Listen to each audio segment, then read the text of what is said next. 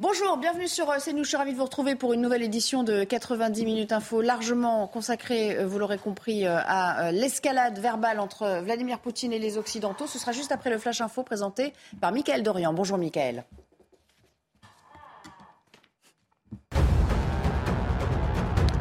Bonjour Nelly, bonjour à tous. Vladimir Zelensky ne croit pas à l'utilisation d'armes nucléaires par Moscou. Dans une interview donnée ce mercredi à la télévision allemande, le président ukrainien a réagi aux menaces de Vladimir Poutine.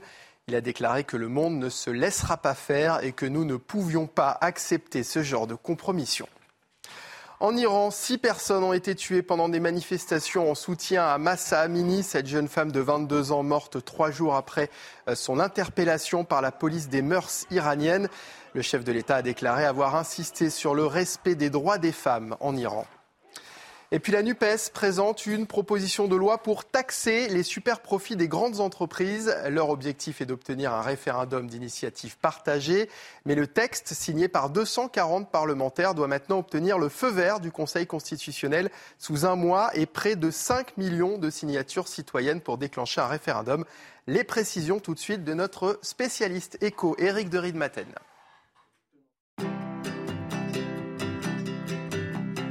Votre programme avec Lesia, assureur d'intérêt général.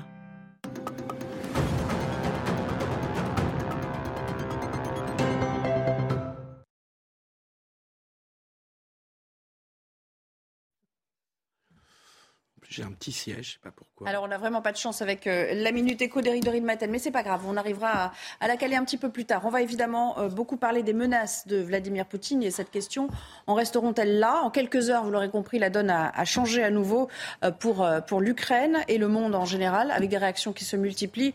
On les déroulera euh, dans euh, cette émission. Tout commence avec la volonté d'organiser des référendums dans les territoires annexés à l'Est, suivi de la mobilisation euh, partielle de réservistes notamment, et puis donc cette menace, même pas voilée, de riposte nucléaire.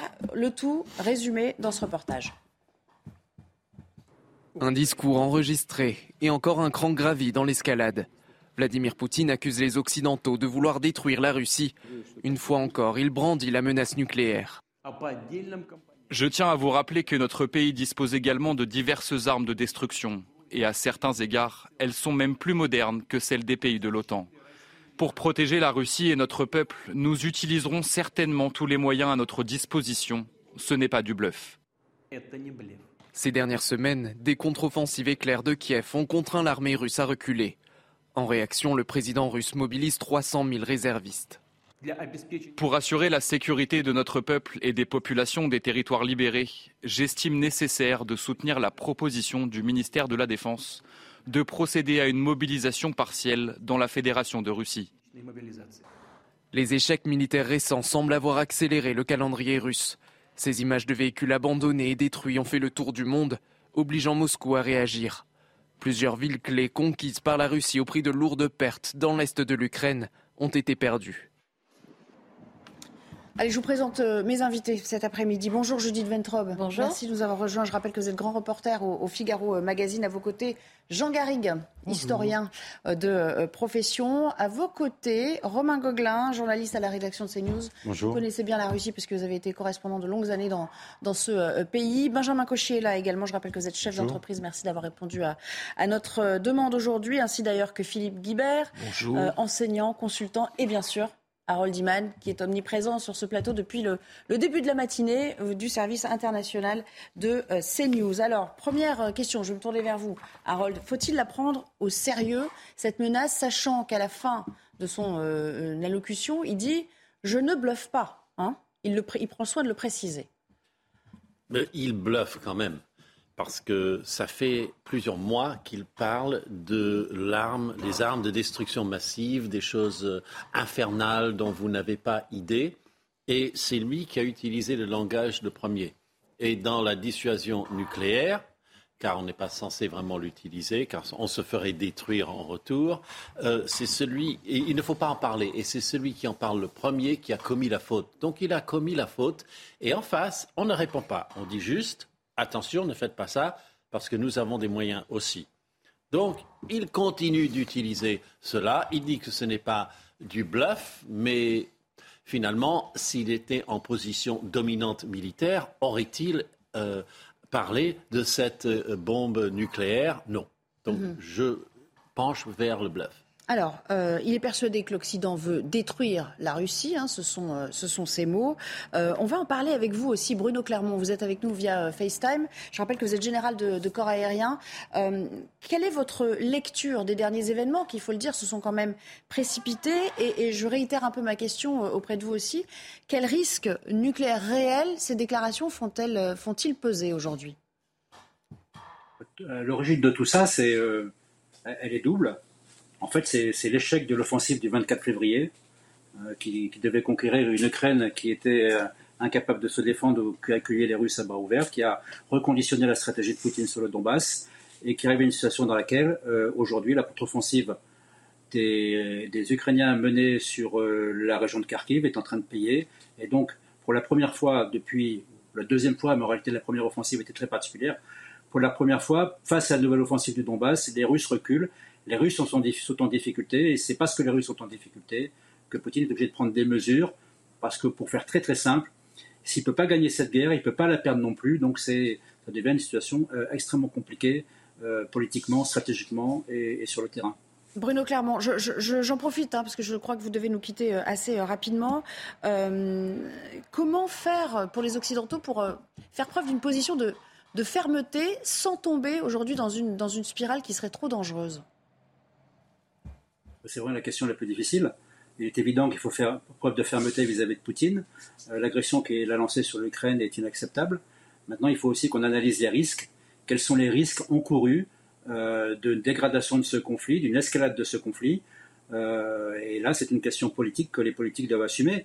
le président Poutine, avec la mobilisation, passe une étape majeure de cette guerre. C'est évidemment un échec pour lui, puisqu'il a tout fait pour éviter la mobilisation. Pour la mobilisation change la nature de la guerre. On passe d'une opération spéciale qui était plus ou moins une affaire de professionnels, plus ou moins efficace, comme on l'a vu, à la réquisition de réservistes, c'est-à-dire de la population euh, russe euh, sortie récemment des armes, enfin si j'ai bien compris ça va de 20 ans à 65 ans, euh, que l'on va l'équiper pour envoyer sur un front, qui est un front, le, front ukrainien, ça va prendre du temps, il n'est pas sûr que la motivation soit au rendez-vous. Ben, Poutine est en train de brûler ses vaisseaux. Alors il brûlera ses derniers vaisseaux le jour où il mobilisera la, ou déclarera la mobilisation générale, c'est-à-dire tous les hommes en, âge euh, de se battre euh, seraient lancés dans la guerre en Ukraine. On ne voit pas bien le scénario, mais en attendant, c'est une étape majeure qui change la nature de la guerre. Merci beaucoup, Bruno Clermont, d'avoir euh, pris un peu de votre temps pour répondre à, nos questions cet après-midi. Vous parliez de spirale. Évidemment, on pense immédiatement à la réaction des Américains dans ce dossier. bonjour, Elisabeth Guedel. Je rappelle que vous êtes notre correspondante à, New York. Washington qui prend la menace très au sérieux, qui dénonce aussi au passage une rhétorique irresponsable, inacceptable, sachant que Joe Biden va s'exprimer d'ici à peine une heure euh, à la tribune de l'Assemblée générale des Nations unies. On attend évidemment avec impatience ce qu'il va dire dans, euh, dans ce dossier qui est en train de, de prendre de nouvelles proportions, il faut le dire. Oui, on, ne sait pas encore si Joe Biden va directement faire référence à l'intervention de, de, Vladimir Poutine. En tout cas, évidemment, il ne sera question que de l'Ukraine pratiquement. Et euh, Joe Biden, il n'a pas eu de réaction officielle de la Maison Blanche, mais euh, c'est son ambassadrice euh, à Kiev qui a en fait répondu à Vladimir Poutine en disant que les États-Unis ne reconnaîtront jamais les résultats de ce référendum, que c'est un signe de faiblesse que cette mobilisation de troupes réservistes et que les États-Unis réaffirment leur soutien à l'Ukraine. Et Joe Biden, c'est ce qu'il va reprendre. Il va réaffirmer le soutien des États-Unis, non seulement en armes, mais également euh, en, termes de financiers et de renseignements très importants. Si euh, l'Ukraine peut gagner du terrain en ce moment euh, face à la Russie, c'est grâce aux renseignements américains. Et puis Joe Biden va essayer de mobiliser un petit peu la communauté internationale derrière l'Ukraine, un petit peu comme Emmanuel Macron hier à la tribune de l'ONU. Il va appeler à faire respecter les termes de l'ordre international, la charte des Nations Unies, essayer de rappeler les, ceux qui n'ont pas encore intervenu, qui n'ont pas encore dénoncé cette guerre derrière l'Ukraine et proposer aussi une aide aux pays qui euh, souffrent euh, indirectement de cette guerre, qui font face à des pénuries alimentaires et donc les États-Unis vont annoncer une nouvelle aide à ces euh, pays. Donc voilà, en gros, il sera aussi question de climat, etc. Mais évidemment, ce sera au cœur et puis très au sérieux le risque nucléaire. Là, Joe Biden en parlera certainement avec Emmanuel Macron lors d'une rencontre bilatérale. Et on suivra d'ores et déjà ce qui va se passer dans une heure, donc euh, à l'Assemblée générale des Nations unies à, Manhattan. Merci beaucoup, Elisabeth Guedel, pour, euh, pour ces précisions. Romain Gauguelin, on va parler aussi de ce qui se passe à l'intérieur, parce qu'on sent déjà qu'il y a quelque chose qui, se, qui bouge à l'intérieur même de la Russie.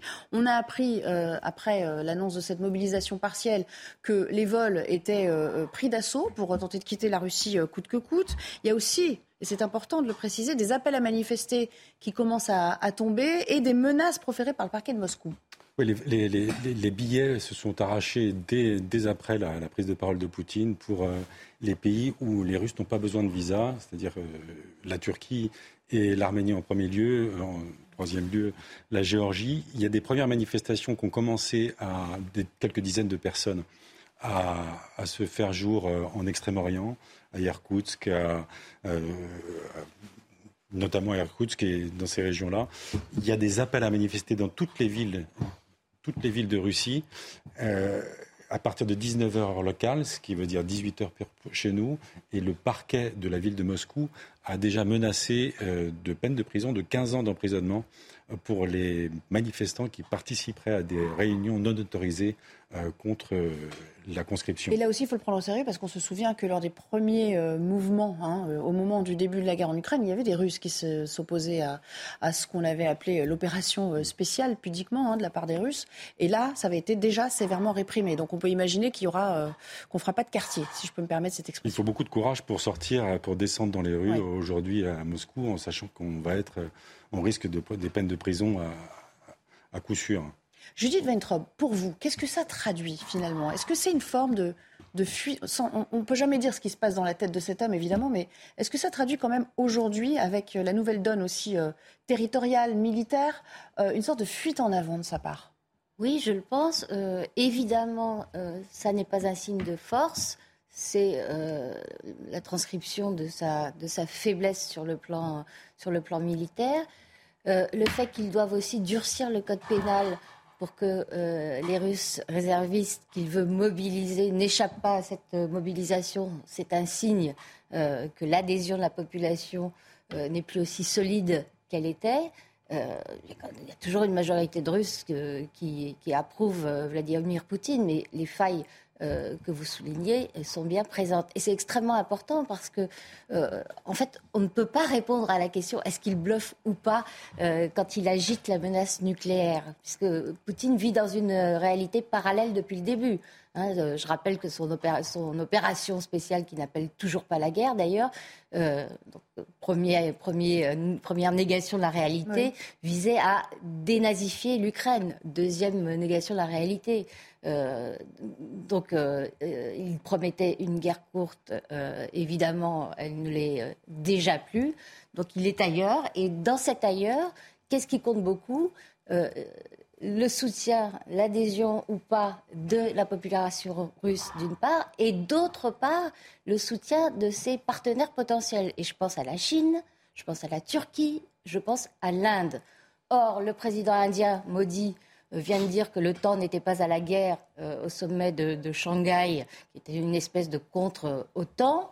Euh, en Chine, il va y avoir très bientôt le congrès du Parti communiste que Xi Jinping veut aborder euh, dans des conditions où il ne sera pas trop en soutien de la Russie, donc trop hostile aux États-Unis, parce qu'il veut aussi conforter euh, son autorité. Quant à la Turquie, elle plaide depuis le début pour euh, une négociation. Donc ces deux éléments, l'opinion et les partenaires extérieurs sont extrêmement, même plus importants euh, que de, s'interroger sur l'état d'esprit de Vladimir Alors Poutine. C'est intéressant ce que vous dites parce que Emmanuel Macron, depuis la tribune de l'ONU où il s'est exprimé lui hier, avait un message précisément pour ces pays dit non alignés. Il a beaucoup insisté sur euh, ce qui devait euh, euh, présider à leur, décision aujourd'hui. Je vous propose de l'écouter, le président français. Je sais aussi que certains pays, ici représentés, sont restés dans une forme de neutralité à l'égard de cette guerre. Mais je veux vous le dire avec la plus grande des nettetés aujourd'hui. Qui voudrait mimer le combat des non-alignés en refusant de s'exprimer clairement, se trompe et prend une responsabilité historique. Le combat des non-alignés, c'était un combat pour la paix. Le combat des non-alignés, c'était un combat au service de la souveraineté des États, pour l'intégrité territoriale de chacun. Le combat des non-alignés, c'est cela. Ceux qui se taisent aujourd'hui servent, malgré eux, ou secrètement, avec une certaine complicité, la cause d'un nouvel impérialisme, d'un cynisme contemporain qui désagrège notre ordre international, sans lequel la paix n'est possible. La Russie s'emploie à installer l'idée, aujourd'hui, d'un double standard. Mais la guerre en Ukraine ne doit être un conflit indifférent pour personne. Elle est proche pour les Européens, qui ont choisi de soutenir l'Ukraine sans entrer en guerre avec la Russie. Elle est plus lointaine pour beaucoup d'entre vous, mais nous en avons tous les conséquences directes et nous avons tous un rôle à jouer pour y mettre un terme, car nous en payons tous le prix. Philippe Guibert, qui peut arrêter Poutine aujourd'hui? Ces généraux peuvent-ils euh, entrer dans l'équation aussi? Euh, Peut-être, mais en fait, en réalité, on n'en sait rien. Je, je voudrais souligner qu'on a quand même été souvent surpris depuis le début de ce conflit. On a été surpris parce que beaucoup de spécialistes pensaient que Poutine bluffait avant le 24 février, qu'il faisait ça pour faire pression sur la diplomatie, mais qu'il n'irait pas jusqu'à envahir l'Ukraine le 24. Et c'est ce qu'il a fait. Puis d'autre part, euh, beaucoup de spécialistes aussi disaient que les Ukrainiens n'auraient pas les moyens de reconquérir euh, tout ou partie des territoires euh, conquis par les Russes depuis le début du conflit. Or, Là, depuis le début septembre, on constate que sur le terrain, les Ukrainiens reconquièrent des, territoires euh, gagnés par les Russes. Donc on est dans un conflit où, à l'évidence, on a pas mal d'éléments de surprise, où la psychologie du chef Poutine euh, nous est pas toujours... Euh, familière. comme le disait Judith, il vit dans une réalité alternative, en, tout cas pas la même que la nôtre. Et donc de savoir s'il va bluffer ou pas bluffer, comme l'a dit votre interlocuteur tout à l'heure, il ne peut pas perdre. Il ne peut pas perdre parce qu'il a une forme de défaite en Ukraine sera la fin de son pouvoir. Le pouvoir, je, sors de la lecture d'un excellent livre qui s'appelle Le match du Kremlin de Poli, où il explique très bien que le pouvoir de Poutine débute avec la guerre en Tchétchénie et revient inévitablement à la guerre. C'est la nature presque de son pouvoir et son impérialisme en fait partie. Et donc il ne peut pas perdre. S'il perd le pouvoir de Poutine, finira peut-être par des généraux, comme vous le dites, ou par d'autres, par s'effriter puis s'effondrer. Donc dire qu'il bluffe ou qu'il ne bluffe pas, je serais extrêmement euh, prudent sur le sujet du recours à des forces nucléaires éventuellement tactiques. Benjamin Cauchy, vous êtes d'accord avec cette analyse, c'est-à-dire euh, cette espèce de jusqu'au boutisme euh, dangereux parce qu'il ne peut pas perdre, il ne veut pas perdre et qu'il y a une logique dans sa tête qui veut qu'on aille jusqu'au bout de l'aventure. En tout cas, c'est la posture qu'il souhaite, souhaite bien, bien démontrer. je suis assez d'accord avec vous sur, le, sur, sur, ce que vous disiez tout à l'heure par rapport aux pays à qui on a fait un appel du pied hier. Emmanuel Macron lançait un appel du pied plus que déguisé, soi-disant aux pays africains. Hein, c'est bien eux qu'on comprenait, ou certains pays d'Amérique du Sud. On voit bien qu'en parallèle de cette Assemblée générale de l'ONU, le G7 a proposé au Mexique à l'Inde et à un pays africain de rentrer pour devenir un G10. Et ce G7, ces pays de l'Ouest, comme Emmanuel Macron s'appelait, euh, eh bien, sentent bien qu'il y a une distanciation qui s'opère. Qui et que ce qu'il appelle l'impérialisme ou les nouvelles colonies, là pour le coup c'était plutôt adressé aux Chinois.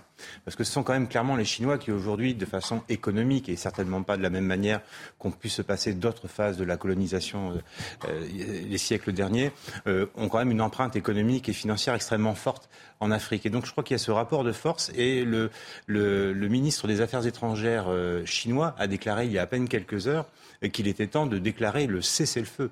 Mm. Donc je crois vraiment que si on doit avoir une porte de sortie, et là ça peut rejoindre à la fois le discours d'Emmanuel Macron, mais aussi euh, peut-être euh, trouver euh, une manière pour Vladimir Poutine de, sortir de, cette posture indépendamment du bouton nucléaire. Ça sera peut-être avec le secours des Chinois. Voilà ce que je voulais vous dire. C'est ça qui me semble intéressant dans les, dans les heures qui viennent à suivre. Jean Garrigue. Oui, alors en tant que sixième larron, je souscris à quasiment tout ce qui a été dit. Juste pour rebondir sur deux choses qui me paraissent essentielles. D'abord, ce, type de discours n'est pas destiné à ses adversaires. Il est d'abord destiné au peuple russe, hmm. à renforcer le réflexe patriotique. C'est une vieille méthode hmm. des gouvernements soviétiques euh, avant qu'a bien connu euh, Vladimir Poutine. Donc ça, c'est la première chose. On voit que ça a du mal à fonctionner de moins en moins, que ça fonctionne de moins en moins. Donc on en remet une, couche, me semble-t-il, pour essayer de renforcer ce sentiment. Et les autres, effectivement, comme vous l'avez très bien dit, j'ai rien inventé, c'est un discours qui s'adresse aux partenaires, aux partenaires potentiels, et notamment aux puissances qui agissent réellement beaucoup plus que, que les, qu'effectivement que les pays africains, mm. mais c'est-à-dire la Chine, l'Inde éventuellement, mais là des partenaires qui eux peuvent peser et la Turquie bien sûr, qui peuvent peser ensuite sur les rapports de force et sur les négociations, parce qu'effectivement, comme l'a dit euh, euh, Philippe, euh, il ne peut pas perdre, il ne peut pas se permettre de perdre, mais il faut qu'il trouve une porte de sortie. Et là, c'est une porte très étroite. Et cette porte, il ne la trouvera que si les Chinois, à mon sens, lui, lui en donnent l'autorisation. Romain, vous qui connaissez bien ce pays et qui avez gardé, j'imagine, beaucoup de, contacts euh, à qui vous parlez euh, au, quotidien, faire appel à cette fibre nationaliste, ça peut encore fonctionner pour lui? C'est-à-dire qu'il peut espérer fédérer tout un pays derrière lui autour du projet? Alors, personne ne sait, et même le centre Levada des, des, sondages qu'on dit indépendants, euh, on n'y croit pas beaucoup, de savoir le soutien, à quel point les Russes soutiennent Poutine. C'est on ne sait pas. Il est probable que ce, que ce soutien s'effrite euh, plus, plus les jours passent, plus les mois passent, plus il s'embourbe dans ce, conflit. Qui enfin, tout est relatif à l'échelle de la population quand même de ce pays. Hein. Euh, il, y aura, il, y aura, toujours des oppositions internes. Le, fait est à partir de quand ça peut vraiment faire basculer On, parle de 80 000 euh, victimes, hein, morts ou blessés, hmm. russes, en Ukraine. On n'a pas les chiffres exacts ni la proportion exacte. Donc autant de familles impactées. Absolument. Ce qu'on pouvait espérer, ce que certains Russes espéraient, c'est justement une porte de sortie euh, aujourd'hui, de présenter euh, cette, difficulté à gagner cette guerre qui est impossible, de dire nous avons, été très, très, très, courageux de nous battre, pas seulement contre l'Ukraine, mais que contre tout l'Occident. On a réussi à, résister, donc maintenant on peut rentrer euh, en regardant la face. Il aurait pu choisir cette solution. Il semble visiblement non. Et ça semble être le choix d'une fuite en avant quant aux partenaires euh, qu'il espérait trouver, euh, en particulier vers la Chine. Mmh. Ils ne sont pas là, ils l'ont lâché, il est seul. Il a envoyé le, secrétaire du Conseil de sécurité euh, ce week-end discrètement à, Pékin en espérant avoir un soutien et il n'a rien eu. Donc il est complètement seul. On va s'interrompre quelques minutes et puis on reviendra évidemment cette euh, édition, enfin ce débat va être euh, quasiment entièrement consacré euh, à cette nouvelle donne et la nouvelle situation en Russie et en Ukraine et on garde une partie de nos invités. Merci Romain de nous avoir accompagnés. Je vous laisse retourner à la rédaction. Vous avez beaucoup de travail également et je vous garde les cinq autres pour commenter cela. À tout à l'heure. De retour avec vous dans 90 minutes info, on va reprendre bien sûr euh, le débat consacré aux, dernières déclarations euh, de Vladimir Poutine. Mais avant cela, le JT a commencé par cette phrase précisément, puisque c'est la une de l'actualité. L'Occident essaie de détruire la Russie. C'est ce qu'a dit euh, le président russe lors d'une allocution télévisée en annonçant des référendums en Ukraine. Il ordonne en outre une mobilisation partielle des Russes qui sont en âge de, de combattre. Volodymyr Zelensky lui assure ne pas croire une seconde à l'utilisation d'armes nucléaires par Moscou et la Maison-Blanche à surprendre cette menace très au sérieux. On en reparlera bien sûr dans le détail dans quelques minutes. L'actualité, c'est aussi euh, cette troisième journée au procès du meurtrier de Julien Videlaine devant les assises de l'Oise. Il avait été tué en 2014 par le père de sa petite amie d'origine kurde. Il a affirmé hier cet homme avoir euh, perdu l'esprit à la vue de sa fille avec un, homme nu. Bonjour Noémie Schulz, vous êtes euh, en duplex du tribunal de, Beauvais, avec justement le témoignage cet après-midi de ce père meurtrier. Oui, pendant plus d'une heure, Muitin Uluk s'enfonce dans des explications confuses et souvent peu crédibles. Ce jour-là, il s'inquiète pour sa fille qui ne décroche pas son téléphone. En rentrant chez lui, il entend des voix à l'étage. Il euh, imagine que quelqu'un fait du mal à Nesrine. Alors, il prend un couteau, enlève ses chaussures. Vous êtes très inquiet, vous prenez quand même le temps d'enlever vos chaussures. Ça paraît quand même hallucinant, s'étonne la présidente. Vous entendez des cris, une dispute Non, reconnaît l'accusé d'une voix monotone. Son interprète traduit ses propos. Muitin Ulug explique ensuite avoir ouvert la porte de la salle de bain où se trouvent sa fille et son petit ami.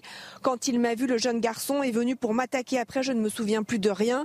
Moi, je ne suis jamais violent. Je ne sais pas ce qui s'est passé. Ce qui s'est passé, ce sont 19 coups de couteau. L'hypothèse d'une forme de légitime défense, l'avocat général n'y croit pas. Aucun ADN n'a été retrouvé sous les ongles de Julien. Il n'a pas pu vous attaquer. L'avocat du Lug, maître Berton, prend alors la parole. Il bouscule son client. Votre fille vous a menti. Elle avait un copain. Elle était nue dans une salle de bain. Est-ce que dans votre culture, votre tradition, vous pouvez supporter ça Non, j'ai perdu l'esprit, je n'avais jamais vu une telle scène, reconnaît Muiti Nulug, apportant enfin un début d'explication à ce déchaînement de violence. Merci beaucoup pour toutes ces euh, précisions en direct de, de l'Ouest cet après-midi. Puis sachez que la NUPS présente une proposition de loi pour taxer les, les super profits euh, des grandes entreprises et veut obtenir un référendum d'initiative partagée. Le texte signé par 240 parlementaires doit maintenant obtenir le feu vert du Conseil constitutionnel euh, sous un mois et près de 5 millions de signatures euh, citoyennes afin de pouvoir déclencher hein, ce processus référendaire. Précision tout de suite de notre euh, spécialiste Éric de Maten.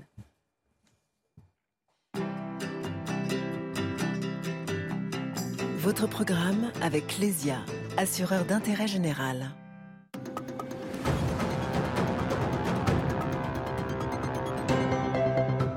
Même si rien n'est décidé concernant une taxe sur les super profits en France, eh bien Total a présenté tout à l'heure sa note fiscale pour 2022 lors d'une audition devant la commission des finances à l'Assemblée présidée par la France insoumise. Des impôts, Total va en payer en France jusqu'à 1 milliard d'euros, plus 1,6 milliard millions de charges sociales. Pour les impôts, cela faisait trois ans que Total n'avait rien payé en France, faute de rentabilité en France, selon la compagnie pétrolière, mais cela va changer en 2022. Patrick Pouyanné a aussi présenté sa note fiscale internationale, et là, cela explose parce que les cours du pétrole ont été en forte augmentation, et donc les profits internationaux ont explosé. Total va payer 30 milliards d'impôts répartis bien sûr sur plusieurs pays à l'international. 30 milliards face à 16 milliards l'an dernier. Cela montre bien que Total a fait des super profits. Mais pour la France, eh bien, c'est vrai que l'entreprise a moins gagné. Et puis Patrick Pouyanné a expliqué que euh, le rabais imposé par l'État français lui avait coûté très cher. En tout cas, tout cela pour dire qu'une taxe sur les super profits aurait peu d'impact sur le résultat de Total France, puisque les bénéfices d'une grande entreprise internationale comme Total sont répartis dans le monde entier. C'était votre programme avec Lesia, assureur d'intérêt général continue de parler des menaces de Vladimir Poutine avec cette allocution euh, télévisée dans laquelle il durcit euh, nettement le ton. D'ailleurs, de quoi parle-t-on au juste avec cette nouvelle euh, décision unilatérale de référendum? Regardez. La question sera simple, pour ou contre rejoindre la Russie? Ces référendums annoncés dans la précipitation par les gouverneurs pro-russes face à la contre-offensive de l'Ukraine au nord du pays concerne ces quatre régions séparatistes à l'ouest. Les territoires du Donbass avec Donetsk et Louhansk, et plus au sud, les oblasts stratégiques de Zaporizhzhia et Kherson. Nous attendons tous ce référendum sur l'adhésion à la Russie depuis huit longues années. Cela est notre rêve commun pour notre avenir. C'est en train d'arriver. Le référendum aura lieu. Les habitants sont appelés à voter à partir de vendredi sur quatre jours. Mais l'issue de ce scrutin ne fait a priori pas de doute. Le oui devrait l'emporter. L'attention aux portes de l'Europe pourrait alors monter d'un cran. La Russie n'attaquerait plus son pays voisin, mais défendrait son territoire. Un scénario minimisé par Kiev. Je remercie tous les amis et les partenaires de l'Ukraine pour leur condamnation ferme et massive de la volonté de la Russie d'organiser des pseudo-référendums. Une nouvelle escalade confirmée par le chef de l'administration présidentielle ukrainienne affirmant que la menace russe ne pouvait être liquidée que par la force. Harold Iman euh, est toujours avec nous. Parlons de ces avancées militaires euh, ukrainiennes de ces derniers jours. On a aperçu cette carte, on va peut-être euh, la détailler un petit peu avec vous. Là aussi, il y a des choses qui ont changé, bougé. après une forme d'enlisement et surtout des, gains au, printemps assez conséquents de la part des Russes, là, la donne a changé quand même. Oui, la donne a changé. Donc, euh, si on peut voir déjà une carte, on verra que les euh, quatre districts qui vont voter euh, sur le référendum de, rattachement à, la Russie, il, y en a deux, districts de Lugansk et de Donetsk, eux, qui sont essentiellement entre les mains russes depuis plusieurs semaines, les deux autres aussi, mais il y a une offensive ukrainienne dirigée contre Lugansk, dans le nord, et de manière secondaire dans le district de Kherson. Donc comment est-ce qu'on fait un référendum alors qu'il y a une attaque sur le territoire même où les euh, électeurs doivent se déplacer? En plus, dans tous ces districts, vous avez euh, jusqu'à deux tiers de la population qui est partie. depuis 2014 et récemment encore. Donc ça ne reflèterait en rien la situation euh, réelle euh, en termes Vous de avez fui, vous, vous vivez euh, en- à Kiev, vous dites je veux voter par, par procuration, comment vous faites? Donc c'est- c'est- la liste électorale sera une farce. Donc nécessairement, il va gagner sur toute la ligne euh, ce- cette consultation. Oui, Judith ça. Ça rappelle euh, ce qui a été fait en 2014, euh, où, où la Russie a organisé des référendums d'autodétermination, notamment dans le Donbass, pour savoir s'ils voulaient euh, ou non se détacher euh, de l'Ukraine. Résultat, oui, écrasant 90% euh, pour le détachement de l'Ukraine. Et évidemment, c'était une farce totale. Mhm. Parlons des promesses aussi non tenues de Vladimir Poutine. Je pensais, puisqu'on parle d'opérations militaires, je pensais à cette mobilisation générale, en tout cas partielle pour l'instant. On, parle de 300 000 réservistes, je crois. Il s'était engagé, d'ailleurs, euh, les Européens n'ont pas manqué de le lui faire remarquer aujourd'hui, il s'était engagé à ne pas le faire. De fait, voilà, euh, on sait qu'on ne peut jamais euh, totalement compter sur, euh, sur les promesses qu'il euh, qu'il a pu émettre.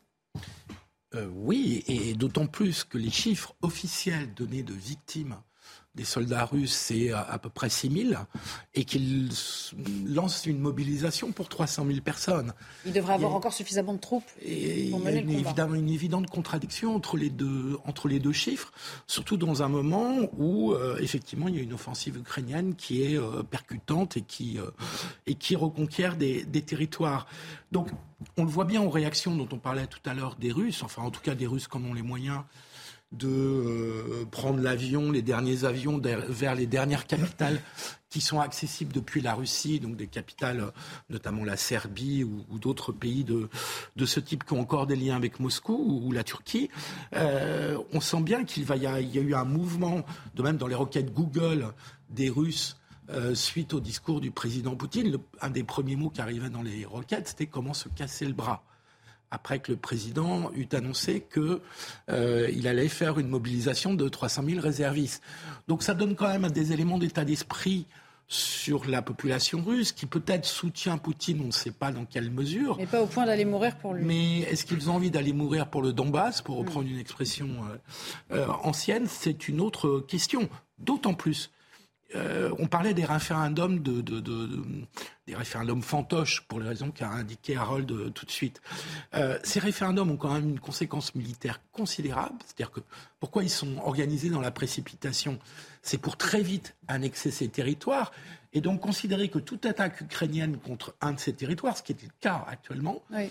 euh, serait une attaque contre les intérêts vitaux de la Russie. Or, la menace qu'a lancée euh, Poutine euh, à propos de, en sous-entendant l'arme nucléaire, euh, fait référence aux intérêts vitaux de la Russie. Donc, l'annexion de ces quatre euh, régions conduit à étendre les entraînerait de intérêts. facto, euh, entraînerait de facto à un Oui, en fait, armé. ça euh, deviendrait la Russie. Ça donnerait la consistance à son, à son mensonge que la Russie est attaquée. Non, la Russie n'est pas attaquée. Non, elle n'a jamais été attaquée, Les Occidentaux n'attaquent pas la Russie. Mais là, elle le la Russie a attaqué l'Ukraine qui est défendue par les Occidentaux. Jean, Jean Garrigue. Oui, oui, non.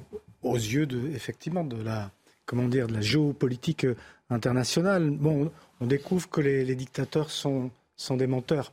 Non, Euh, non, mais on peut le souligner. on peut le souligner.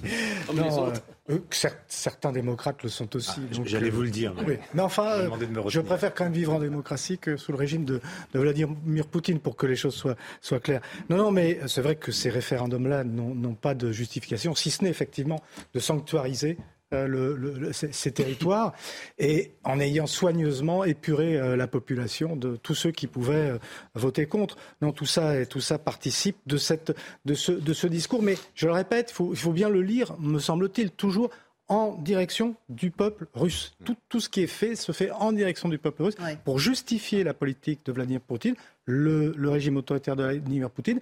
On a un, certain nombre de signes qui nous disent que euh, ça, ça tangue un petit peu, que c'est de plus en plus fragile. Mais en même temps, euh, alors il y a, oui quelque chose que je voulais rappeler aussi tout, tout bêtement, c'est qu'il y a le traumatisme afghan. Je veux dire que dans la population euh, russe, il y a quand même le souvenir de ces milliers de morts en Afghanistan pour rien. Et donc que ça aussi, peut-être que ça, ça in- infuse dans, dans l'esprit des, des Russes et que euh, le- les mensonges sur la, mortalité, etc., des, des- soldats, etc., tout ça, euh, voilà, peut faire un peu, euh, peu à peu son chemin. Mais je ne pense pas que ça sera décisif pour, faire ou non le, le, bonheur ou la chute de Vladimir Poutine. Alors, les réactions des, Européens, on a parlé évidemment d'Emmanuel Macron qui était à l'ONU hier. J'aimerais qu'on entende le vice-chancelier allemand qui, lui, parle au fond d'un homme aux abois et d'un acte de désespoir. La Russie a ordonné une mobilisation partielle et poursuit l'escalade de cette guerre d'agression contre l'Ukraine, ce qui est contraire au droit international. Il s'agit d'une mauvaise décision de la part de la Russie. Nous allons bien sûr en discuter et nous concerter sur le plan politique pour savoir comment réagir. En tout cas, il est clair pour moi et pour le gouvernement allemand que nous continuerons à soutenir pleinement l'Ukraine dans ces moments difficiles.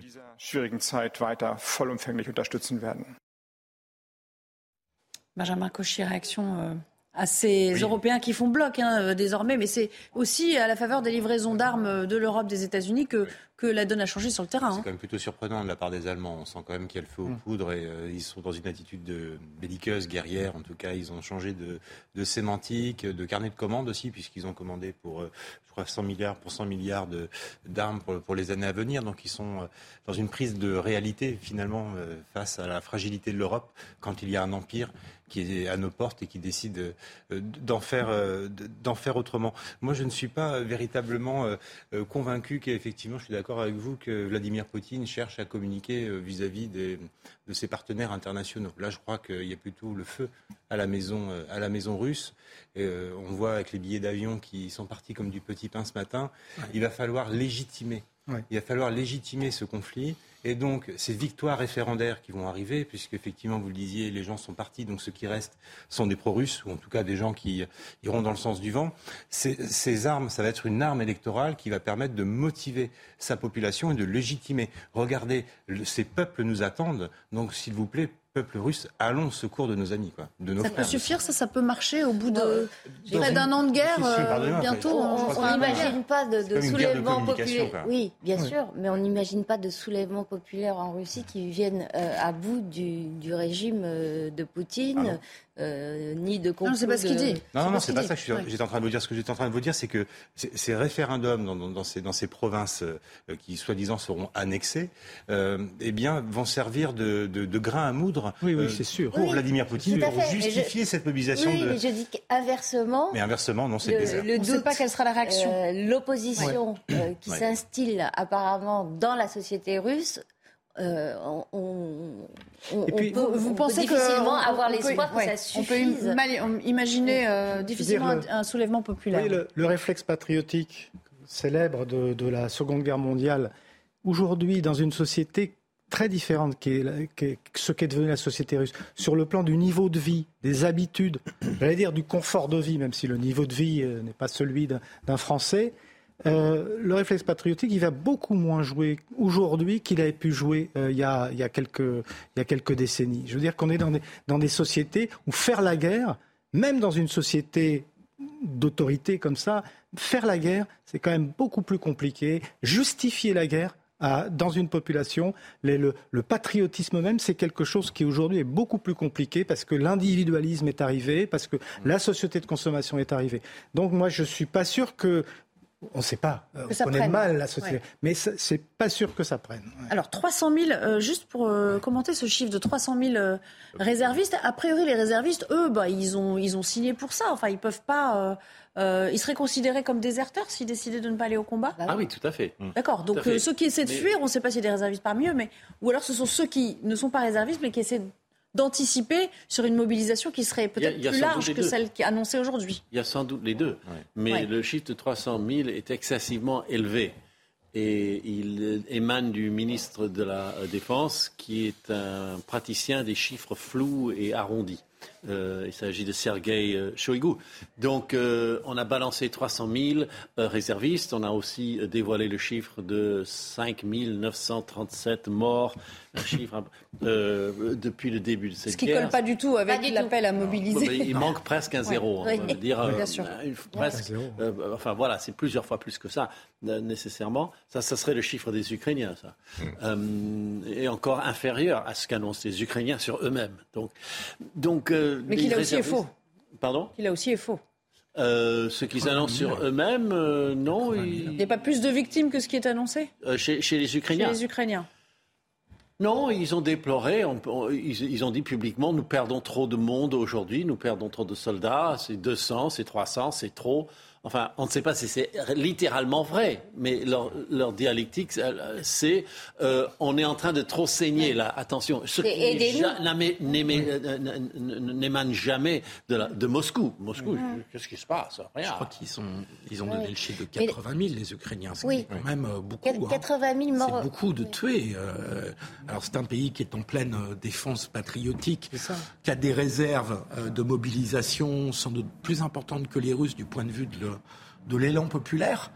Mais enfin, 80 000 tués, c'est beaucoup. Mais d'après les experts dont je ne suis pas, euh, dans ces 300 000 hommes, il y aurait au mieux euh, 5 000 réservistes qui s'entraînent régulièrement, donc qui seraient capables d'être opérationnels sur le terrain. Mais c'est vrai que c'est complètement disproportionné. Il y a en permanence, estime-t-on, entre 180 000 et 200 000 euh, soldats russes en Ukraine. Vous vous rendez compte, 300 000, ça serait plus, et beaucoup plus. Mhm. Euh, et, on parle d'hommes qui, effectivement, ne sont pas formés, ne sont pas aguerris, ne connaissent pas le, terrain. avec tous les excès, toutes les erreurs que ça peut engendrer, et qui ont été déjà très nombreuses, voire même avec des militaires. Les, horreurs auxquelles on a assisté. Hein. Mhm. Ça, c'est... Avec des hommes qui, qui, ont, qui peuvent aller jusqu'à 65 ans.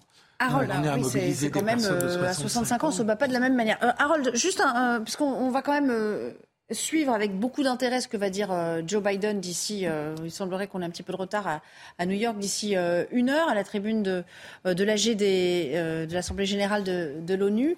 que peut faire Biden aujourd'hui? Je crois qu'il a procédé déjà à un certain nombre d'annonces depuis Washington avant l'arrivée à New York. Alors c'est des annonces pour financer la lutte contre, enfin pour la sécurité alimentaire dans le monde. Il a rajouté 3 milliards de dollars à un programme de quasiment 7 milliards de dollars. Donc ça, c'est pour le côté internationaliste. Mais euh, sur le côté euh, militaire, on, attend véritablement de savoir ce qu'il va dire. Parce qu'il a une tendance à dire des choses très chocs, genre euh, Vladimir Poutine est un tueur, Vladimir Poutine doit être balayé par l'histoire, qu'est-ce qu'il a ce mec? Enfin, pratiquement ce, ce ton-là. Et d'un autre côté, il applique des règles de prudence, c'est-à-dire non, je ne donne pas il ne l'a pas dit, il a fait dire. Euh, je ne donne pas les missiles de très longue portée, parce que ça, ça serait une escalade. Il fait très attention de ne pas briser une espèce de ligne invisible. Et je n'enverrai pas un Américain se battre en Ukraine. Absolument, il y a toujours le, c'est surtout ça, le cauchemar, le traumatisme de l'Afghanistan et, de tous les conflits précédents. C'est-à-dire, on joue toujours une carte en dessous de la rhétorique de euh, Vladimir Poutine. Mais si Vladimir Poutine augmente, on joue juste en dessous. On lui dit on, vous suit à la trace, mais on ne vous poussera pas, nous, à la faute. Benjamin Cauchy, de toute façon, Joe Biden, il a toujours voulu tirer les, ficelles dans ce jeu d'échiquier, hein, finalement, sans jamais, effectivement, euh, s'engager euh, frontalement avec les Russes. il y a le parapluie de l'OTAN qui est extrêmement pratique finalement pour, pour Joe Biden. et moi, ce que je, si on doit parler de Joe Biden quelques instants, mais j'ai besoin surtout de vos éclairages parce que je pense que les téléspectateurs aussi. Je n'ai jamais vu un président partir autant en guerre depuis des années. Depuis des années, Joe Biden est un vent en guerre. On a acculé Donald Trump pendant tout, euh, toute sa mandature comme étant un bon à rien, un vat en guerre. Il a retiré les troupes. Il a retiré les troupes de partout où il pouvait. Il a réussi à trouver un accord à l'époque entre la Corée du Sud et la Corée du Nord. Bref, je dis pas qu'il aurait mérité le prix Nobel de la paix, loin s'en faut. Mais en tout état de cause, ce que je voudrais remarquer, vous faire remarquer, c'est que entre euh, cette communication qu'on a su donner à Donald Trump, qui était extrêmement guerrière, primate, primitive, primaire, tout ce que vous voulez. Euh, et finalement, quand on regarde l'attitude euh, plus sibylline et beaucoup plus masquée de Joe Biden, on se rend compte que finalement, c'est quand même le chantre de l'industrie de l'armement aux États-Unis. Quand on voit les dizaines de milliards qui ont été relancés, je crois quand même qu'il y a un jeu plus que diplomatique dans cette histoire. Allez, Philippe Guibert, pas tout à fait d'accord, en tout cas pas totalement en phase avec ce que vous dites là.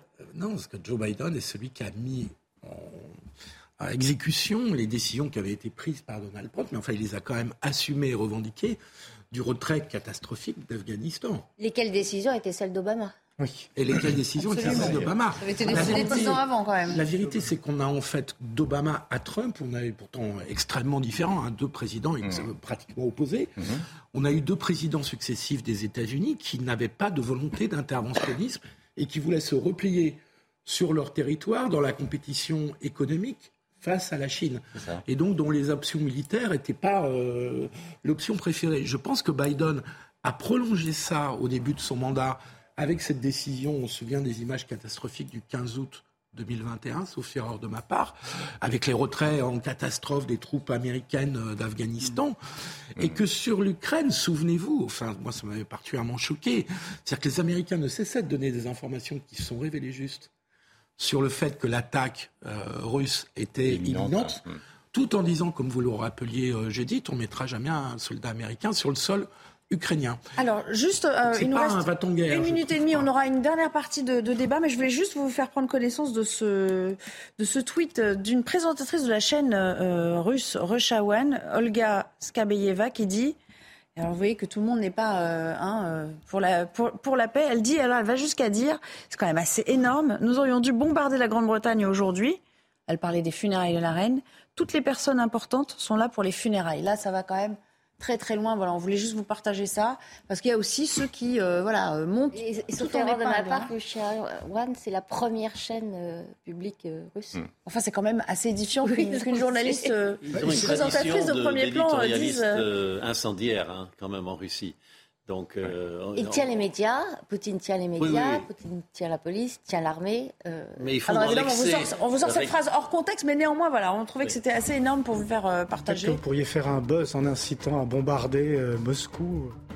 Ah bah non, je vais pas le faire. Mais non. je vais pas le faire aujourd'hui. C'est une plaisanterie, évidemment. Merci beaucoup, Jean Garrigue. On retiendra cette séquence et on vous la repassera. Non, je ne dis rien. Je vous rends l'antenne et on se retrouve juste après. On n'est pas là pour ça. De retour avec vous pour la toute dernière partie de 90 minutes info, juste après le rappel des titres avec euh, Michael Dorian à nouveau. Vladimir Poutine va mobiliser 300 000 réservistes pour renforcer ses troupes en Ukraine, une mobilisation partielle qui, selon le ministre de la Défense, ne représente qu'une infime partie du nombre de personnes mobilisables dans le pays. Il estime que la Russie dispose d'un potentiel de mobilisation de quelques 25 millions de personnes. L'épidémie de Covid repart à la hausse. Selon les derniers chiffres de Santé publique France, plus de 51 000 nouveaux cas ont été recensés ces dernières euh, heures en France. Le taux de reproduction est de 1,4, ce qui veut dire qu'une personne malade en contamine plus d'une autre. Enfin, le taux d'incidence est de 292 contaminés pour 100 000 habitants. Et puis troisième jour du procès du meurtrier de Julien Videlaine devant les assises de l'Oise. Il avait été tué en 2014 par le père de sa petite amie d'origine kurde. Sa petite amie qui s'est présentée aujourd'hui comme la seule responsable. Tout ce qui s'est passé, c'est de ma faute. Je demande pardon à mon père ainsi qu'à la famille de Julien, a-t-elle déclaré en pleurs à son arrivée à la barre. Merci beaucoup. Alors on continuera évidemment euh, euh, sur ces news de parler de ce qui se passe en Russie et, en Ukraine, puisqu'on attend dans euh, l'après-midi, vous le savez, en, fin de matinée en heure new-yorkaise, l'allocution de, Joe Biden, à, à, traditionnelle allocution des chefs d'État à la tribune de l'Assemblée générale des Nations unies. Mais on va parler un peu politique française, si vous le voulez bien, ou plutôt scandale. Vous avez tous noté, j'imagine, l'embarras hier des membres euh, de euh, LFI en conférence de presse de rentrée. Eh bien aujourd'hui, il y avait une nouvelle conférence de presse euh, suite à, l'affaire, ce qu'il faut qu'on vient d'appeler maintenant l'affaire Adrien Quatennens. Et je vous propose d'écouter Manuel Bompard qui a pris la parole. Notre groupe s'est réuni, nous en avons discuté collectivement. Aucun d'entre nous ne s'est exprimé dans la direction de demander à Adrien Quatennens de renoncer à son mandat de député. Et donc nous ne le ferons pas et c'est la raison pour laquelle maintenant nous souhaitons nous projeter dans les batailles qui viennent. Judith Ventrobe, la position de LFI est-elle tenable longtemps sur cette affaire? À un moment donné, il va falloir y aller et, lâcher peut-être euh, un peu les coups ou lâcher cet homme. Quand vous dites la position, vous parlez de la dernière position en La dernière position. Parce, qu'il y en a eu déjà. Oui, il y a eu des positions plus divergentes en interne. Il y a eu euh, beaucoup de contorsions, euh, à commencer par celle du chef. le leader Massimo Jean-Luc Mélenchon qui avait commencé par affirmer son, sa solidarité et sa confiance à, son poulain euh, Adrien Quatennens, euh, en mettant en cause en plus la police, qui ensuite Avant a, de se reprendre, un peu rétro-pédalé. C'est souvenu qu'il y avait une gifle quand même au passage. Une gifle et puis Il a été surtout très critiqué sur Twitter dans la foulée. Hein. Voilà. donc, est-ce qu'ils peuvent s'en sortir? On voit en tout cas que ça provoque. C'est un peu comme comme en Russie, quelques dissensions internes euh, pour l'instant, chose égale par ailleurs, euh, pour l'instant euh, assez timides, mais il y a quand même quelques féministes ou néo-féministes qui n'arrivent pas à, à, avaler ce deux poids, deux mesures, qui ne le tolèrent pas. ça fait des craquements, ça fissure la NUPES. Euh, il y a des gens quand même très très énervés au sein de la. Je pense par, exemple à Raphaël Rémy Leleu, euh, qui est membre de Europe Écologie Les Verts, elle-même membre de la NUPES, euh, qui a refait un tweet qu'elle avait déjà fait en 2021 d'une simplicité biblique. Les hommes violent, les hommes tuent. En 2021, ça lui avait valu une suspension de son compte sur Twitter. Là, de nouveau, le tweet a été supprimé. Donc, Jean-Luc Mélenchon, et il doit aussi dealer avec cette aile-là. Et puis, euh, du côté de LFI, euh, on a un leitmotiv aujourd'hui, c'est de, à chaque fois qu'on leur parle de, ce qui se passe dans leur famille politique et des euh, manquements ou des agissements de leurs représentants, de leurs députés, eux, ils tapent sur les autres formations politiques. Écoutez. Que celles et ceux qui sont en train de faire les donneurs de leçons et qui euh, ont euh, eu comme ministre M. Abad, M. Darmanin, euh, d'abord nettoient devant leur porte. Je veux dire, cette question-là, elle est sérieuse. Elle ne peut pas être utilisée de manière politicienne sur les uns ou les autres. Et je crois que tous les partis, puisque dans toute la société, il y a des violences sexuelles et, sexistes faites contre les femmes, eh bien, cette, cette lutte-là, elle traverse l'ensemble des partis. Philippe Guibert, euh, ça s'appelle euh, tenter de détourner un peu l'attention ou de se défausser Oui, bien sûr. Ils n'arrivent pas à trouver pour l'instant une solution.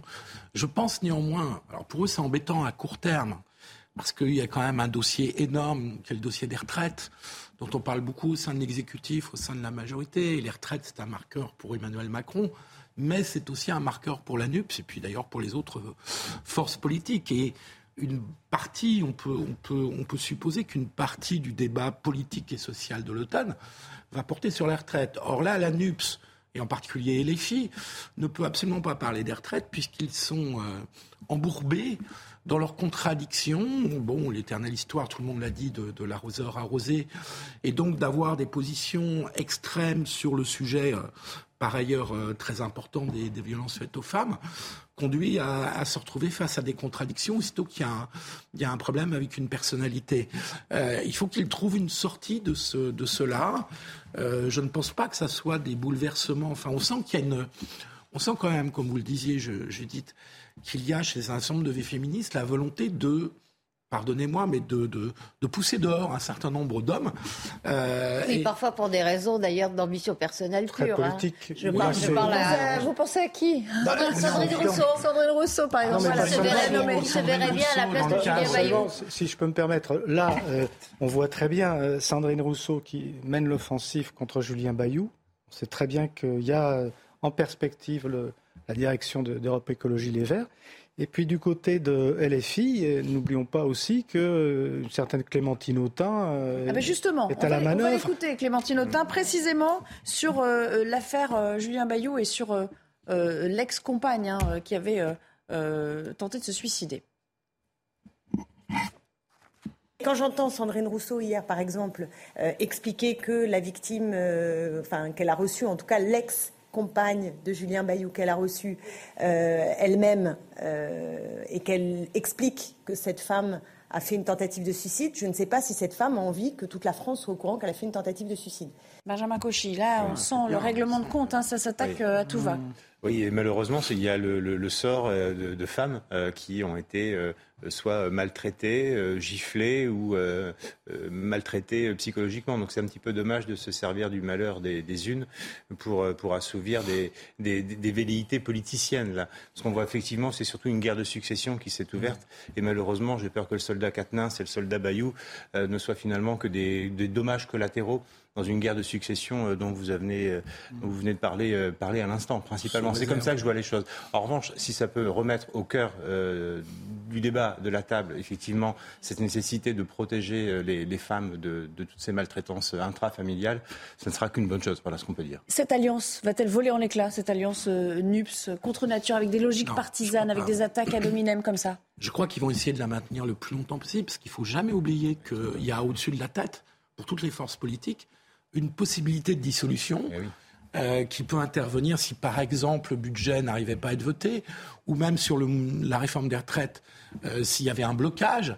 Bref, tout le monde est à l'affût de la possibilité d'une dissolution qui est un pouvoir essentiel du président de la République. Allez, on va. Et ils euh, n'ont pas intérêt à se désunir avant la dissolution, parce que là, c'est la cata directement. Il nous reste quelques secondes avant de, de rendre l'antenne, euh, 45 secondes exactement, euh, pour vous euh, rappeler qu'on attend euh, Joe Biden à la tribune de l'Assemblée générale des Nations unies.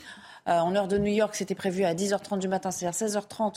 Il semblerait qu'on ait un petit peu de retard, mais vous la suivrez bien sûr, cette allocution du euh, chef de l'État euh, américain, tandis que là, on voit les, différents intervenants qui se succèdent. Tout à l'heure, c'est place au président iranien. On parlera évidemment de ces menaces à prendre très au sérieux de la part de Vladimir Poutine. En tout cas, ce sont les mots choisis par Washington pour qualifier la menace nucléaire, réitérée à nouveau par Vladimir Poutine. Et puis donc, ces Russes qui commencent à fuir le pays après euh, l'appel à la mobilisation partielle et notamment de, de 300 000 réservistes. C'est un dossier qu'on va continuer de suivre attentivement sur l'antenne de CNews. Merci à tous Merci. d'être venus dans cette émission. Dans un instant, Punchline avec Laurence Ferrari.